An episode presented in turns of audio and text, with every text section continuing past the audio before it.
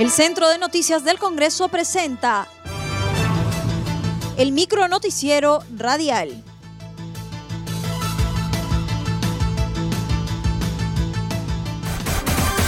¿Cómo están amigos? Les saluda Rómulo Vargas. Hoy es viernes 16 de abril del 2021 y estas son las principales noticias del Congreso de la República.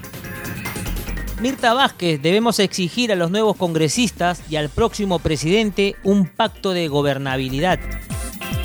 La ciudadanía debe exigir al próximo presidente de la República y a los nuevos congresistas un pacto de gobernabilidad en el que se comprometan a no utilizar los mecanismos de la vacancia y la disolución del Congreso como una suerte de venganza política y no generar más desestabilización en el país, consideró la presidenta del Congreso, Mirta Vázquez. El gran problema en el país es que se le ha dado un arma letal al Ejecutivo y al Legislativo y quien dispara primero gana. Por un lado la vacancia y por el otro la disolución del Congreso. Ese es un problema de fondo que tenemos que solucionar y debe ser una reforma del próximo Parlamento para regular estos mecanismos, afirmó. Comisión de Economía aprobó dictamen para que empresa privada comercialice la vacuna contra la COVID-19. En entrevista con CNC Radio, el presidente de la Comisión de Economía, Anthony Novoa, dio a conocer que el grupo de trabajo aprobó el dictamen para que las empresas privadas puedan comprar y vacunar contra la COVID-19 dijo que la iniciativa legislativa consigna que la vacunación sería gratuita para el trabajador y sus familiares y resaltó que el 30% quedaría en la jurisdicción que desarrolla sus actividades económicas. Eh, se tiene que trabajar de la mano el, el, privado y el público. Y tengo cifras exactas. Al 12 de abril, eh, completamente vacunados, o sea, que hayan recibido las dos vacunas, solamente son 400 mil personas. Y que hayan recibido una vacuna, estamos hablando de 600 mil personas. Un millón de personas. En Perú somos 33 millones. O sea, seguimos con esa línea con esa línea de tiempo, o sea, para poder llegar a los 33 millones de peruanos, imagínate que vamos a demorar años para poder hacerlo. Entonces, si acaso se le puede pedir al privado que nos extienda la mano y no le va a costar ni un sol al Estado porque esta vacunación va a ser gratuita. ¿Va a ser gratuita para quién? Va a ser gratuita para los trabajadores, va a ser gratuita para el núcleo familiar, o sea, papá, mamá, hijos, y más aún, lo más importante, que de toda la vacunación, el 30% tiene que quedarse para la, la este, circunscripción donde ellos eh, desarrollan sus actividades económicas señaló que será el Ministerio de Salud quien dará o no la autorización para que las empresas privadas puedan distribuir, almacenar e importar las vacunas. Yo he conversado con algunos directores de hospitales regionales y ellos sí se encuentran en las, en las facultades para poder tener la vacuna.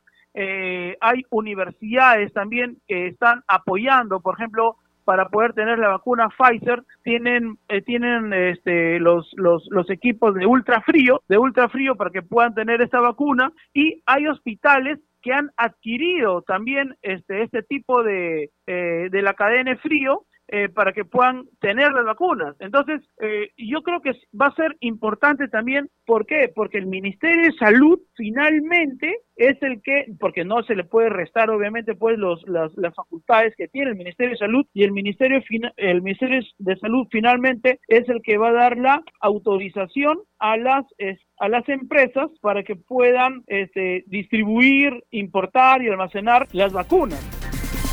También se mostró optimista a que el dictamen pase de forma inmediata al Pleno del Congreso.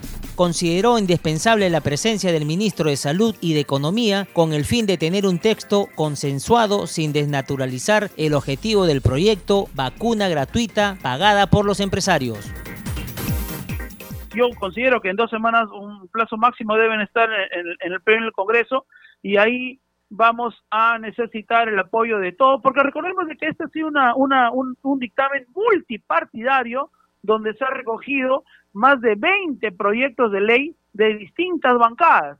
Es decir, en el pleno del Congreso no vamos a tener problema para poder este, aprobarlo. Yo dijera que en el pleno del Congreso, el día que vamos a debatir este, esta, este, este dictamen, pues que se acerque el ministro de Salud, el ministro de Economía, ¿no? Y que nos diga, pues, por ejemplo, podemos ajustar algunos términos, algunos artículos, pero lo importante es que no pueda desnaturalizar el objetivo que se busca con ello, que el objetivo primordial es vacuna gratuita y que lo pague el bolsillo el empresario. Y una vez aprobado, al día siguiente el, el, Ejecutivo debe estar firmando esa autor de ley y, y, y publicándose. Contreras se pronunció a la agenda del Pleno donde se debatirán los informes de las denuncias constitucionales referidas a diversos casos como el del exmandatario Martín Vizcarra, Edgar Alarcón y el caso Richard Swing. Espero que no, espero que no se siga dilatando, sino más bien que esto ya eh, se pueda atender de una vez y que la mesa también se ponga fuerte, que no permita mayores dilataciones. Eh, esto ya se realizó hace bastante tiempo, se tiene conocimiento, la población está harta, harta de, eh, de, de saber de, seguir siendo permisible todavía frente a autoridades que nos han decepcionado, que han faltado a nuestra confianza y que además se han aprovechado indebidamente del cargo o que están denunciados por actos de corrupción. Es importante dar un mensaje claro también a la sociedad y yo creo que esto va a salir adelante y el Congreso de la República lo tiene eh, que hacer. Tiene que demostrar que no está de parte ni de la corrupción ni de los corruptos.